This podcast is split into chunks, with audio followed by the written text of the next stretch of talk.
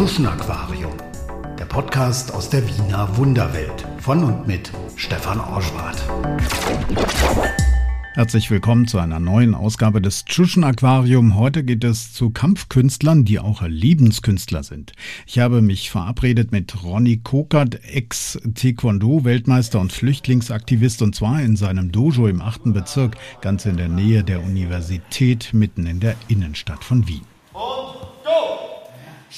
Ronny trainiert mit einer Gruppe von geflüchteten Afghanen. Die meisten schnell wird die Luft im Dojo warm. Hohe Tritte, Boxen, Partnerübungen, Ausweichen, Meditation, dann wieder Dynamik.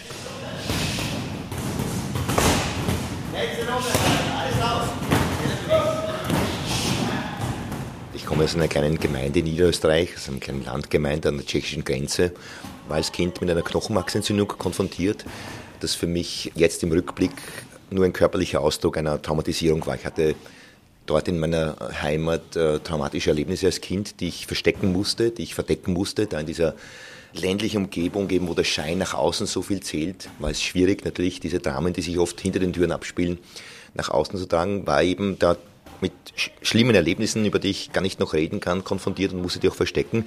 Und diese Knochenmarksentzündung war für mich ein körperlicher Ausdruck. Ich habe damals hohes Fieber bekommen, bin ins Spital geliefert worden, war dort fast zwei Monate in absoluter Bettruhe und durfte mich danach kaum bewegen. Die Ärzte meinten damals, also Sport wird nicht mehr möglich sein. Vielleicht Billard, hat mir mal ein Arzt gesagt, geht sich noch aus. Drei Tage Bart, schulterlange dunkelblonde Haare, kein Gramm Fett, groß gewachsen, das ist Ronny Kokert. An der Wand des hellen Dojos hängen japanische Schriftzeichen. Mut und Liebe bedeuten sie, erklärt mir Ronny. Der geht zwischen seinen Schülern umher, gibt hier und da Anweisungen, freundschaftlich. Er ist kein Schinder. Schon als Kind war er selbst sportlich, bis sein Körper ihm Grenzen setzt. In der Kampfkunst entdeckt er dann mehr, Tieferes, Spirituelles, aber ohne den Weihrauchdunst seiner Kindheit. Ja, dann durch diese Bettruhe und durch dieses ähm, nicht bewegen dürfen, ausgegrenzt sein in Wirklichkeit. Ich bin ja sehr bewegt aufgewachsen mit sehr viel Sport, Fußball, Tennis, bin im Wald herumgehüpft den ganzen Tag. Und dann war ich eben alleine und musste im Bett liegen. Und ähm, gerade in einer Zeit, wo sich auch der Körper verändert, in der Pubertät, wo der Körper wächst. Und als ich mich dann wieder bewegen durfte, langsam ging das irgendwie nicht mehr, weil ich gewachsen bin, weil, der, weil die Gliedmaßen länger waren. Und ich war sehr unkoordiniert, sehr un Gelenk und musste viele Bewegungen neu lernen. Und damals äh, habe ich ein, Hand, ein, Buch in die Hand bekommen über die Philosophie des Zen und der Kampfkunst und das hat mich fasziniert. Diese innere Stärke, diese Gelassenheit, dieses im Augenblick bleiben, dieser Gleichmut und vor allem auch diese, diese Stärke, die daraus erwächst, nicht mehr kämpfen zu müssen. Und da habe ich alles verschlungen zu diesem Thema. Zen, Philosophie der Kampfkunst, asiatische Kampfkunst, Samurai-Geist. Und habe davon geträumt, auch einmal so stark zu werden und auch einmal nach außen zu gehen, ein großer Kämpfer zu werden. Habe dann begonnen, schön ganz langsam und, und sehr unbeholfen zu trainieren, zu meditieren, die Übungen aus den Büchern nachzumachen, habe mit einem Freund, der schon ein bisschen Erfahrung hatte, auch Kampfsport dann trainiert und bin dann letztendlich in einen Verein eingetreten und habe dort begonnen mit Taekwondo, einer koreanischen Kampfkunst, die sich vor allem durch die Beintechnik auszeichnet. Das hat mich fasziniert und da wusste ich, das ist mein Weg und da will ich werden. Ich will Kampfsportler werden. Ein Berufswunsch, der in meiner Umgebung äh, nicht gerade sehr viel Beifall mit sich gebracht hat. Das wurde eher belächelt und Leute haben gesagt, was möchtest du da, lernen etwas Ordentliches. Ronny ist in einem gut bürgerlichen Haushalt aufgewachsen, aber halt in sehr katholischem Umfeld, erzählt er. Wenn man mit ihm spricht, dann fühlt man sich immer irgendwie gemeint. Das hat der Coach drauf. Er kann Leute aufrichten, ihre Ressourcen, ihr Potenzial rauskitzeln. Bis er dahin kam, war es für ihn selbst ein ziemlich langer Weg mitten durch seinen Schatten. Vielleicht habe ich die eine oder andere Abzweigung und Veränderung gar nicht wahrgenommen, weil ich nur so auf dieses Bild fixiert war. Hm, ich weiß nicht, aber ich war so, ich habe diese Wettkampferfolge, so wie gesagt Sieger, und ich habe so geträumt, Wettkampferfolge zu haben, damit mich die Leute auch in dieser Schwäche, in der ich damals war mit der Knochenmarksentzündung, wahrnehmen, sehen, damit ich den Leuten zeige, wie stark ich auch bin und bewundert werde auch. Ja. Und dem bin ich gefolgt, ganz verbissen, ganz verkrampft, ja, bis zur Selbstaufgabe, bis ich dann fast zerbrochen bin. Und vielleicht wird da doch die ein oder andere Abzweigung gegeben und die ein oder andere Möglichkeit, die ich nicht gesehen habe. Rückblickend weiß man es immer besser und ich bin dankbar dafür jetzt, weil ich jetzt weiß, was ich eben nicht will und weil ich jetzt weiß, dass dieses Kämpfen, dieses verkrampfte Kämpfen nicht die Antwort sein kann. Ja, Es ist wichtig, kämpfen zu lernen. Ja, es ist wichtig, sich zu konfrontieren mit den innersten Dämonen. Angst, Wut, diese Aggression. Aber es geht nicht um diese Dämonen zu unterdrücken oder ungeschehen zu machen. Ja? Also wie kleine Kinder, die glauben, man hält sich die Augen zu und ist unsichtbar. Äh, es geht vielmehr darum, diese Dämonen zu füttern, sie zu streicheln, ihnen Raum zu geben, ihnen eine Möglichkeit zu geben und sie zu nützen. Ich glaube, dass, dass, dass jeder seine Schattenseiten hat, ähm, Angst, Aggression, Wut, ja, mit denen man umzugehen hat. Das sind einfach die Schattenseiten der Persönlichkeit, die in unserer Gesellschaft keinen Applaus bekommen, die man gerne nicht so zur Schau stellt. Aber ich glaube, gerade dort zeichnet sich auch diese Selbstverwirklichung aus. Selbstverwirklichung hat für mich nichts mit diesem Selbstoptimierungstrend, der gerade vorherrscht, zu tun. Da geht es eigentlich um die Ich-Verwirklichung. Wie werde ich noch eloquenter, fitter, äh, schöner und so weiter. Das Selbst ist für mich die ganze Bandbreite der Persönlichkeit, wo das Ich nur ein kleiner Ausschnitt ist. Das Selbst muss sich nicht verbessern. Während das Ich ständig strebt, ständig kämpft, ständig besser werden will, schaut das Selbst ganz entspannt zu und lacht sich eins, ja, was soll ich da verbessern? Und Selbstverwirklichung ist auch immer ein Weg, der in den Schatten führt. Man muss sich eben mit den Teilen der Persönlichkeit konfrontieren, die man nicht so gerne anschaut. In alten Schriften gibt es das Wort von Weltessen, das beschreibt sehr gut. Immer mehr in sich aufnehmen. Und ich glaube, dass wenn viele Menschen wüssten, was sie am Ende der Selbstverwirklichung erwartet, würden sie gar nicht weggehen, denn am Ende der Selbstverwirklichung gibt es dich nicht mehr, gibt es dein Ich nicht mehr. Und die meisten wollen ja nur Ich verwirklichen. Als Jugendlicher habe ich das gelesen und habe das Buch gleich in die Ecke geschmissen, denn ich war ja gerade in der Pubertät und im Wachs, was, das Ich überwinden, kein Ich haben zu dürfen, war für mich undenkbar. Später habe ich dann für mich auch ähm, in Schriften, in alten Schriften und in vielen Gesprächen auch gefunden, dass es gar nicht darum geht, das Ich aufzugeben, sondern es nur zu erkennen als subjektives Ich. Und so wie einen Hut, den ich aufsetze, wenn es regnet, kann ich mein Ich aufsetzen und ich habe verschiedene Ichs, als Vater, als Lehrer, als Mann. Ich setze einen Hut auf, wenn ich ihn brauche, kann ihn ablegen und wechseln, aber ich bin nicht der Hut, ich bin viel mehr als der Hut und das Ganze selbst zu verwirklichen, das ist ein Weg, ein Weg, der auch Mut fordert, nämlich den Mut, sich mit den eigenen Schattenseiten zu konfrontieren.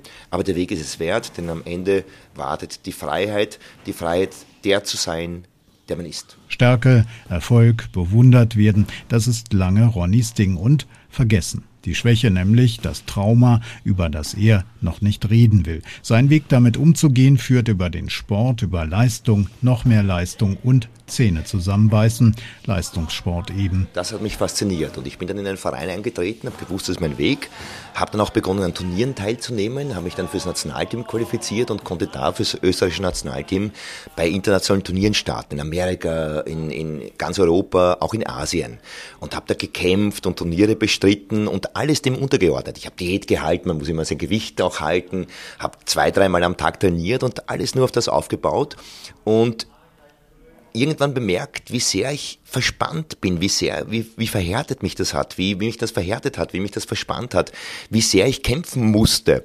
Ständig. Auf der Kampffläche habe ich allen gezeigt, wie furchtlos ich bin und wie stark ich bin. Ja, da ging es immer um K.O. und um Medaillen. Meine Trainer hatten Medaillen, Sponsoren. Das war alles, was zählte. Der Sieg war alles, was zählte. Und ich habe nur mehr gekämpft. Im Alltag, auf der Kampffläche, aber auch neben der Kampffläche. War ständig in Schlägereien verwickelt.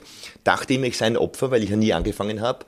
Aber jetzt weiß ich natürlich, dass ich da sehr wohl auch Mittäter war, weil diese inneren Spannungen, dieser innere Druck, dieses anderen zeigen müssen, wie stark man ist, dieses Ego, natürlich all jene auf den Plan ruft, die das gleiche Problem haben. Da strahlt man aus, ja. Einmal war ich Weltmeister, war fünfmal Staatsmeister in Österreich, habe beim US Open eine Medaille gewonnen, damals mit 23, da bin ich aus den USA zurück, habe gedacht, das ist es jetzt, ja. Habe dann äh, gekämpft, gekämpft, gekämpft und beim großen Ziel bei einer WM bin ich immer knapp vorm Ziel gescheitert. Ich war einmal Dritter bei der Weltmeisterschaft, einmal Fünfter und ah, das verbissen verfolgt. Und dann 1998 bei der Open Taekwondo Weltmeisterschaft habe ich die WM dann gewonnen im Bruchtestbewerb. Einen Bewerb, wo es darum geht, Platten zu zertrümmern mit dem Fuß. Und da habe ich dann so, da schien die Zeit still zu stehen und irgendwie habe ich das Gefühl gehabt, es ist alles von mir abgefallen und die Platten sind zerbrochen und ich habe das gewonnen. Das hat mir aber gar nicht mehr so viel bedeutet. Und da wusste ich, dass ich da genau bei mir angekommen bin, dass ich bei meinem Punkt war, dass ich niemanden im Außen mehr besiegen musste, sondern dass es um die Innenschau geht, dass es ums Innere geht, dass es darum geht, innere Widerstände zu erkennen und so äußere Barrieren zu überwinden. Und da war die Zeit reif und da wusste ich, dass ich meinen Traum verwirklichen kann und Shinergy begründen kann, eine Kampfkunst, eine Philosophie, nach der ich schon lange trainiert hatte, aber ich habe mich da nicht getraut, ihm einen Namen zu geben. Ich war so in diesen Taekwondo-Verband eingebettet, hatte Sponsoren, Verbände, die mir das auch finanziert haben, ein Sportstipendium, aber da wusste ich, jetzt ist die Zeit reif und jetzt beginne ich mit etwas Neuem, wo ich mich von dieser traditionellen Kampfsportschiene löse und eine neue Philosophie unterrichte, die vor allem eins in den Mittelpunkt drückt, das Weiche im Augenblick bleiben, das Verändern, das gegenwärtig sein und das nicht mehr kämpfen müssen. Zu erkennen, dass jeder äußere Gegner immer nur einen inneren Gegner, einen inneren Konflikt spiegelt, den es aufzulösen gilt und so wird aus diesen Gegeneinander kämpfen, ein Miteinander üben und so entsteht diese Freiheit, die in uns selbst beginnt. Das größte Problem für erfolgreiche Menschen ist es, wenn das große Ziel erreicht ist. Dann wird's dunkel und sie fallen in ein Loch, dann müssen eben neue Ziele her. Für Ronny heißt das, er gründet sein eigenes Unternehmen, wird Coach, öffnet ein Dojo, Hamsterrad 2.0. Hier ein Coaching-Podcast, dort ein Buch, schneller, höher, weiter, diesmal halt nicht auf der Kampfmatte, sondern draußen in der Welt. Ich habe eine eigene Schule aufgemacht. Ich habe in Wien ein Trainingszentrum gegründet, wo ich auf 1200 Quadratmeter mit 40 Trainern gemeinsam das volle Programm anbiete. Kampfkunst, Kampfsport, Yoga, Pilates. Und war wieder in dieser Rolle drinnen, die ich gespielt habe. Ich war wieder in diesem Schein drin. Nach außen der strahlende Trainer, der alles unter Kontrolle hat, der äh, fit ist, der äh, keine Probleme hat oder mit jedem Problem mit Leichtigkeit fertig wird. Aber bin da durch diesen Alltag gehetzt. Schulden, Banken, äh, Mitglieder gewinnen, äh, Miete zahlen, Honorare zahlen und war am Abend erst wieder ausgebrannt, erschöpft und leer. Und dann bin ich wieder fast zerbrochen.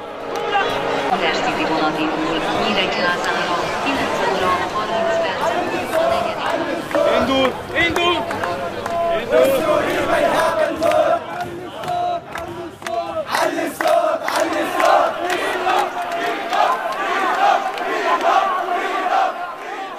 Manche nennen es Krise, was 2015, 2016 passiert. Für Ronny ist es ein Glücksfall. Hunderttausende Flüchtlinge passieren damals die Grenzen entlang der sogenannten Balkanroute. Sie wollen nach Deutschland oder Schweden. Tausende bleiben aber auch in Österreich hängen. Ronny engagiert sich damals als Helfer. Und dann 2016, 2015, 2016, als sich diese Dramen abgespielt haben von unserer Grenze, da habe ich darüber gelesen und habe gewusst, wir müssen da was tun. Wir haben den Luxus hier zu trainieren, es geht uns gut und Kraft schafft für mich auch immer Verantwortung und diese Verantwortung, anderen zu helfen, denen es nicht so gut geht. Und habe damals eine Spendenaktion ins Leben gerufen. Hier habe meine Mitglieder aufgefordert zu spenden. Die haben Sachspenden gebracht und ich habe die dann ins Lager Dreiskirchen geführt und dort an Geflüchtete übergeben. Und beim Übergeben sind wir oft danach noch zusammengesessen, sind ins Gespräch gekommen. Es war immer jemand dabei, der Englisch übersetzt hat auch. Und irgendwann habe ich ihnen erzählt, was ich beruflich mache, dass ich Kampfsportlehrer bin. Und da habe ich gemerkt, wie die Augen aufleuchten. Da habe ich gemerkt, dass ich die Burschen genau erreiche. Ja, das waren junge Männer, die gerade Mann äh, werden sind mit 16, 17, 18 Jahren, die einfach gesehen werden wollten, die alles verloren hatten, aber diesen Mut zur Veränderung in sich trugen. Ja. Und diese unsägliche Angst, die Schreckliches durchlebt haben, die geflüchtet sind vor Krieg und Terror, die alles hinter sich gelassen hatten. Die meisten sind gekentert im Mittelmeer, öfter probiert und erst beim zweiten, dritten Mal geschafft. Unglaubliche Geschichten der Flucht. Zwölf Stunden im Lastwagen, ohne Geld, sich irgendwo durchgeschlagen haben und angekommen sind da bei uns. Ich nenne sie auch gerne Angekommene, weil sie ja keine Flüchtlinge sind, sie sind ja schon in Österreich. Und ich wusste damals in diesem Augenblick, dass ich mit meinem Handwerk der Kampfkunst da beitragen kann, diese jungen Männer zu wappnen, ihnen eine Möglichkeit geben kann, diese Angst anzuschauen, mit Aggression, mit Wut, mit Angst umgehen zu lernen, konstruktiv umgehen zu lernen und diese Angst in Mut zu transformieren, in Mut zur Veränderung und Mut für ein neues Leben in Freiheit. Und habe sie dann eingeladen, mit mir gemeinsam zu trainieren. 2016 haben wir begonnen und da waren sofort 30 Männer da, die da gekommen sind mit der Erwartung eines actionreichen Kampfsporttrainings. Und dann habe ich sie mal sitzen lassen, die klassische Zen-Meditation, mit der wir unser Training einleiten, um den Geist zu fokussieren auf das Hier und Jetzt. Dann habe ich sie stehen lassen, eine alte Übung aus dem Qigong, wo man sich in der Schwerkraft organisiert und Leichtigkeit äh, findet und Energie aktiviert. Und das war natürlich für die jungen Männer, da für diese jungen Heißsporne ganz schön fordernd. Aber die, die geblieben sind, die haben weitergemacht und die haben sich entwickelt, sind lockerer geworden, sind immer leichter geworden, sind, haben die Techniken gelernt, haben mit so einer Freude trainiert und irgendwann habe ich mir noch gedacht, Zusätzlich könnte ich sie auf Turniere vorbereiten. Das war ein heikles Thema, denn in unserem Training stehen natürlich immer die Werte im Mittelpunkt der Kampfkunst. Hochachtung vor dem Gegner, ein respektvoller Umgang und ein Miteinander üben, anstatt ein Gegeneinander kämpfen. Aber durch die Turniere konnte ich ihnen ein sportliches Ziel in Aussicht stellen und konnte sie auch in Asylverfahren unterstützen, weil ich mir gedacht habe, sportliche Erfolge könnten sie doch auch bei Asylverfahren unterstützen und zeigen, wie sie sich integrieren und wie sie zielgerichtet auch trainieren. Und bei der ersten Staatsmeisterschaft im Kickboxen haben wir sofort zwei Goldmedaillen gewonnen. Das hat sich dann fortgesetzt mit unzähligen Staatsmeistertitel, World Cup Siegen bis hin zu einem Weltmeister- und Vize-Weltmeistertitel im Kickboxen. Zusätzlich habe ich die Burschen aber auch begleitet bei Bewerbungsgesprächen, Bewerbungsgesprächen für Lehrstellen, auch mit Erfolg. Einige haben eine Lehrstelle gefunden, haben begonnen zu arbeiten. Ich habe sie begleitet bei Asylverfahren, als Zeuge auch, habe dort auch mitbekommen, wie das abläuft, wie sie da fertig gemacht werden, wie ihnen jedes Wort im Mund umgedreht werden und in, mit welcher Unsicherheit, mit welcher Angst, permanenter Angst vor Abschiebung diese jungen Männer hier zu leben haben, mit welcher Ausgrenzung, mit welcher Abwertung und mit welcher Angst, zurückgeschickt zu werden in ein Land, wo sie eigentlich um Leib und Leben geflohen sind. Fertig machen zur vorletzten Runde. Und go! Jetzt go! Vorletzte Runde, vorletzte Runde. Ali Reza und der junge Hussein dreschen auf die Standbocksäcke ein, geben alles, die Fäuste fliegen, der Frust muss raus, der Frust über Österreichs Asylbürokratie, die Erlebnisse der Flucht, das Damoklesschwert Abschiebung. Ali Reza, mittlerweile selbst Trainer bei Ronny, ist einst aus einem Polizeifenster in Afghanistan getürmt. Hussein hing zwölf Stunden unter einem Lastwagen. Beide gehören der schiitischen Minderheit der Hazara an. Die werden verfolgt in Afghanistan. Auch nicht allen in Österreich gefällt Ronnys Engagement. Mit den Freedom Fighters, es war eine gemeinsame Reise, die sehr beglückend war und sehr viele Erfolge gebracht hat, aber natürlich auch sehr steinig war. Wir sind auch oft gescheitert, wir sind angefeindet worden. Wir wurden angegriffen von Menschen, die uns beschimpft haben, von der FPÖ, die das irgendwie verwendet hat für ihre rechtspopulistische Politik. Es gab Dramen, die sich abgespielt haben, bis hin zum Selbstmord, zur Selbstaufgabe. Österreich hat sich immer schon ausgezeichnet durch die Vielfalt und auch durch die Bereitschaft zur Vielfalt, auch Menschen zu helfen, die in Not sind. Das sind wir uns auch schuldig, weil es Zeiten gab, wo auch wir froh waren, Aufnahme zu finden und ähm, Sicherheit zu finden. Das hat sich sehr stark verändert, weil Populisten mit der Angst und mit der Unsicherheit der Menschen spielen, die in unserem Land auch herrscht, durch Corona, durch wirtschaftliche Krisen. Und diese Unsicherheit einfach verwenden und die Schuld auf die Schwächsten in unserer Gesellschaft schieben, auf die, auf die keiner achtet, auf die Geflüchteten. Das ist sehr leicht, das funktioniert sehr gut. So kann man Stimmen generieren, so kann man Wahlen gewinnen.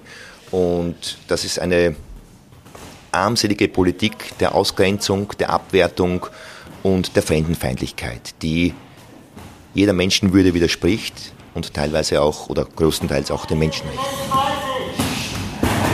Über einen Schüler bekommt Ronny Kontakt nach Lesbos. Dessen Familie vegetiert nämlich im Flüchtlingslager Moria in einem Zelt. Ronny besucht sie damals immer wieder, erzählt er in der Öffentlichkeit von dem Elend dort. Der frühere Taekwondo-Weltmeister nutzt seine Prominenz. Ronny kämpft längst einen anderen Kampf, nämlich einen politischen. Die Burschen haben mir ihre Fluchtgeschichten erzählt und ich habe dann gelesen über Moria und auch sofort als Reflex gewusst, ich muss da was machen, ich kann da nicht mehr zusehen, tatenlos zusehen, wie Österreich da nicht hilft. Österreich hat zwar großmundig angekündigt, Hilfslieferungen hinzuschicken, die sind aber nie angekommen. Und ich habe es damals am Weg gemacht, zum ersten Mal nach Moria, habe mich da ins Lager reingeschummelt, habe gefilmt, habe die Bilder hier auch gezeigt, wie es wirklich dort aussieht, habe eine Familie eines meiner Schüler dort besucht, die unterstützt und habe gezeigt, wie Menschen dort leben müssen. Unter Pappkartons, unter Planen, im Regen, im Schnee ohne regelmäßiges Essen, ohne sanitäre Anlagen, leben die mitten in Europa. Und dieser Kontrast ist dort auch so stark spürbar. Man sitzt dort am Hafen, Fünf-Stern-Hotels, Yachten, Luxusbars äh, und fünf Minuten weiter leben, leiden und sterben Leute am nassen Boden. Mitten in Europa. Die Hilfe dort wäre so leicht möglich, aber dort werden eben Leute für eine europäische Politik der Abschreckung, der Abgrenzung verwendet, als Faustpfand verwendet für Meinungsmache, für Meinungsbildende und für Wahlen. So kann man Wahlen gewinnen und so kann man mit der Angst der Menschen spielen. auf Kosten von Menschenleben. Das ist furchtbar anzusehen. Ich war dann noch zweimal auch dort. Ich habe dann eine Spendenaktion ins Leben gerufen, habe mich dann wieder reingeschummelt ins neue Lager Karatepe und habe dort die Spenden direkt in, die, in den Zelten den Menschen, den Geflüchteten dort übergeben. Und diese Augenblicke der Übergabe, die kann ich mit Worten kaum beschreiben. Da geht es einerseits natürlich um das Geld. Ich habe das als sehr würdevoll empfunden, jemandem auch das Geld direkt in einem Kuvert zu geben, weil die Menschen dann selbst entscheiden können, auch was sie damit machen. Aber es war vor allem auch der Umstand, gesehen zu werden, gesehen zu werden im Leid, gesehen zu werden in dieser Verzweiflung. Und das war für die Menschen so wichtig und das war so berührend. Und ich bin in Moria und in Karatepe mit einer Herzlichkeit, mit einer Würde empfangen worden von den Menschen, die ich selten zuvor erlebt habe. Und das hat mir wieder gezeigt, wie viel wir auch von solchen Menschen lernen können, die eben alles verloren haben, aber sich diese Würde, diese Hoffnung und Zuversicht bewahrt haben. Auf der gemeinsamen Reise mit seinen Schülern verkehren sich die Rollen, sagt Ronny. Er lernt jetzt von seinen Schülern, wie man sich in einem fremden Land behauptet, gegen die Bürokratie, gegen Anfeindungen, gegen die Angst vor Abschiebung, gegen den Fremdenhass und dabei trotz allem freundlich bleibt. Er schreibt ein Buch über die Arbeit mit den Geflüchteten, tritt in Talkshows, im Radio, im Fernsehen auf, prangert an, wirbt. Aus dem Kampfkünstler ist ein politischer Aktivist geworden. Ich habe noch nie zuvor so einen Sinn in meiner Arbeit gesehen. Ich war selten zuvor von so einem Sinn erfüllt in meiner Arbeit, weil ich einfach gemerkt habe, wie ich durch das Training, wie sich die Burschen verändern, wie sie lachen, wie sie Leichtigkeit finden, wie sie so Augenblicke finden der Leichtigkeit in all dieser Schwere und all dieser Angst. Und ich bin ihnen immer auch mit sehr viel Hochachtung entgegengetreten. Also es war nie so ein, ich bin der Lehrer und ihr seid jetzt die Schüler, ja, sondern es war immer so auf Augenhöhe, mit Hochachtung. Ich habe höchste Achtung vor diesen jungen Männern und das hat uns verbunden und am Anfang bin ich, wie gesagt, als Lehrer, war ich ja Lehrer und äh, sie waren meine Schüler und man sagt immer, man trifft zum richtigen Zeitpunkt die richtigen Lehrer. Ich denke, ich habe zum richtigen Zeitpunkt die richtigen Schüler getroffen, die dann zu Lehrern wurden. Denn ich habe ihnen gezeigt, wie sie kämpfen können, um nicht mehr kämpfen zu müssen. Und sie haben mir gezeigt, worauf es wirklich ankommt im Leben, was wirklich zählt. Und die Burschen haben alle ihren eigenen Weg, sind ganz unterschiedlich. Der eine arbeitet da ist in der Veränderung, der eine ruht in sich, der andere ist diese innere Stärke, aber allesamt zeichnen sich auch aus durch diese Verbundenheit. Das sind alles junge Männer, die mit, mit sich selbst verbunden sind, die sich auch zeigen auch in ihrem Leid zeigen, aber die vor allem verbunden bleiben mit ihren Mitmenschen, die sich durch ein hohes Maß an Dankbarkeit, Demut, Höflichkeit auszeichnen und den Mut zur Veränderung. Also wenn ich dir jetzt die fünf erfolgreichsten Kampfsportler und auch im Alltag erfolgreichsten Freedom Fighters hier herstelle, dann könnten das durchaus auch klassische Musiker sein oder Sozialarbeiter oder Künstler. Ganz feinfühlige, sensible Menschen, die eben diese Verbundenheit mit ihren Mitmenschen leben. Und das haben sie mir gezeigt. Sie haben mir gezeigt, worauf es wirklich ankommt. Sie haben mir gezeigt, nicht braucht und, und wie sehr diese Verbundenheit eben auch diese Freiheit spürbar macht in einem selbst. Mit einem befreundeten Musiker nutzt er auch den Kanal Musik, um seine Botschaften unterzubringen. Toleranz, über den eigenen Schatten springen, aufstehen, nicht den Mut verlieren. Eine Hommage an die, die sich eine blutige Nase holen, die aber immer wieder aufstehen die Stehaufmännchen, die, die aus Niederlagen Siege machen. Ruhig zu sein, das befiehlt die Pflicht. Was sollen sonst nur die anderen von uns denken? Sieh nur, wie sie lachen und sich die Hälse verrenken. Das Leben ist mal kein Kinderspiel. Am Ende zählt die Kohle. Und wie viel, wie Titel vor den Namen passen, die unsere Nachbarn vor Neid erblassen lassen. Ronny vertont seine Wut, seine Gedichte, die er in den Nächten verfasst, wo er nicht so gut drauf ist. Immerhin, vielen seiner Schützlinge hat er zu einer neuen Heimat verholfen. Sie dürfen bleiben. Die Burschen sind angekommen, sind längst ein wertvoller Teil unserer Gesellschaft, integrieren sich, engagieren sich im Beruf, sozial, geben ihr Bestes. Warum sie so abgewertet werden, das, wie gesagt, das hat meiner Meinung nach auch Gründe, das ist auch diese Abwertung. Alles, was man im Außen abwertet, wertet man ja im Innen ab. Ja? Und ich denke auch, dass wenn man sich anschaut, wer diese Menschen abwertet, dann sind es nicht oft so rechtsradikale Skinheads. Ja? Das sind oft Familienväter, denen an nichts fehlt, die alles haben. Die leben in einem Einfamilienhaus am, am Land, haben ein Auto, Familie und so weiter und schreiben abwertende Kommentare, die ich hier gar nicht wiederholen kann. Was macht ihnen so große Angst? Ja? Vielleicht der Umstand, dass es junge Männer sind, die ihr Leben selbst in die Hand nehmen und sich von nichts ein eigenes Leben aufbauen. Vielleicht ist das befremdend für viele, die irgendwie im Innersten wissen, dass sie alles in den Schoß gelegt bekommen haben und eigentlich nicht viel dafür tun mussten, um ein Land geboren worden zu sein, wo sie diese Freiheit haben, alles machen zu dürfen, was sie wollen. Ja, es ist diese Angst vor Fremden. Und ich denke, dass es wichtig ist, da auch den Blick auszudehnen, hinzuschauen, hinzusehen, wer diese Menschen sind. Und das versuche ich eben auch mit meinem Training, auch mit meinem Buch, die Burschen ins Licht zu stellen, um einen neuen Blick auf diese Menschen zu gewähren hinzuschauen und zu sehen, welches Potenzial auch da schlummert, wie viel wir von diesen jungen Männern auch profitieren können und lernen können und sie aus dieser Opferrolle rauszubringen und hin zu einer Chance für unsere Gesellschaft, zu jungen Männern, die uns aus diesem Dornröschenschlaf des Wohlstandes erwecken können, uns zeigen können, worauf es eben wirklich ankommt. Wir kommen ständig äh, immer schneller voran und niemals bei uns an. Bei sich ankommen heißt, sich zeigen zu dürfen, auch mit allen Verletzungen, diese Schale aufzubrechen. Es gibt so ein Zitat von Leonard Cohen, äh, es gibt einen Bruch in allem, das ist, äh, wo das Licht einstrahlt. Ich denke, da ist, wo das Licht rauskommt. Was wäre eine Gesellschaft, wo diese Brüche, wo diese Wunden, wo die Schwächen keine Makel sind, sondern uns einzigartig machen und strahlen lassen in der Persönlichkeit, wo wir das auch ändern. Dort zeigt sich unsere Persönlichkeit und dort, wo diese Brüche sind, dort findet auch die Verbindung statt, die Verbindung zu den Mitmenschen. Letzte Runde. Mittlerweile habe ich schon viele Interviews mit Ronny gesehen und gehört, ja, er wiederholt sich, ja, was er sagt, das klingt nach Coaching, Sprech, aber das muss wohl so sein. Nur dann kommt eine Botschaft wohl an, wenn man sie immer wieder in die Köpfe hämmert, wie eine Trainingseinheit. 100 Faustschläge, immer auf einen Punkt, dann sitzt es. Ich mag Ronny trotzdem, denn er ist selbst einer mit Brüchen in der Biografie. Durch die Risse scheint ein warmes Licht. In Wien darf das strahlen. Wien ist auch eine Stadt der Rebellen, denn auch hier ist dieses Einzigartige und dieser eigene Weg ein, ein, ein, einer, der man sehr oft antrifft und man schaut zwar immer skeptisch und man will zwar immer so, aber dieses typische Entsprechen. Also ich glaube, der Wiener ähm, passt in kein Klischee und, und lässt sich da in kein Klischee zwängen und entspricht auch nicht gerne, sondern ist ganz eigen. Diese Eigenheit macht Rebellen aus. Ja? Und die Freiheit, Freiheit heißt ja nicht machen zu können, was man will, sondern vor allem nicht machen zu müssen, was man nicht will. Ja? Und das ist auch so was typisch Wienerisch, so, ja, also wenn man es nicht will, dann macht man es auch nicht. Ja? Ich glaube, Buddha war ein Wiener. Ja? Weil im, im Zen-Buddhismus geht es ja äh, vor allem darum, zum Beobachter zu werden. Also sich rauszunehmen aus diesem Film der Interpretationen, der Bewertungen, der Prägungen und zum wertfreien Beobachter des Ganzen zu werden. Und es gibt in Wien so diesen Spruch, ich schaue nur, schauen wir mal, ja, was eigentlich komplett der buddhistischen Philosophie des Zen entspricht.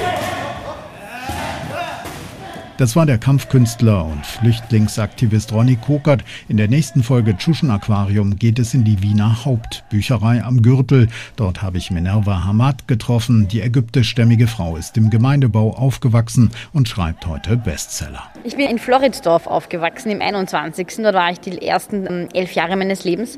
Und jetzt seit über 20 Jahren sind wir im Grätzel, im 22. Gemeindebauten pur. Das ist halt einfach Proleten. also Proletenbezirk und sehr äh, rechtsradikal denkende Gesellschaftsteile. Und als jemand, äh, der so ausschaut wie ich, also ich bin dunkelhäutig, ich habe Locken, damals noch ohne Kopftuch natürlich als kleines Kind. Ich bin mit Alltagsrassismus aufgewachsen. Das N-Wort hat man oft verwendet bei mir. Ich bin oft gefragt worden, warum ich so gut Deutsch kann, woher ich komme. Ich kann hier in Burkini nicht einfach an der Donau legen. Ich werde angespuckt gute Tage sind die, wo man einfach nur deppert angeschaut wird. Wenn euch Tschuschen Aquarium gefällt, abonniert den Podcast überall da, wo es Podcasts gibt. Sagt es weiter, teilt die Folgen, wenn ihr mögt. Ihr könnt auch bei Steady eine Mitgliedschaft abschließen, um mich zu unterstützen. Und wenn ihr mehr über die Wiener Typen wissen wollt, Tschuschen Aquarium gibt es auch als Buch bei Danube Books. Bis zum nächsten Mal sage ich Ciao. Tschuschen Aquarium Podcast aus der Wiener Wunderwelt von und mit Stefan Orschwart.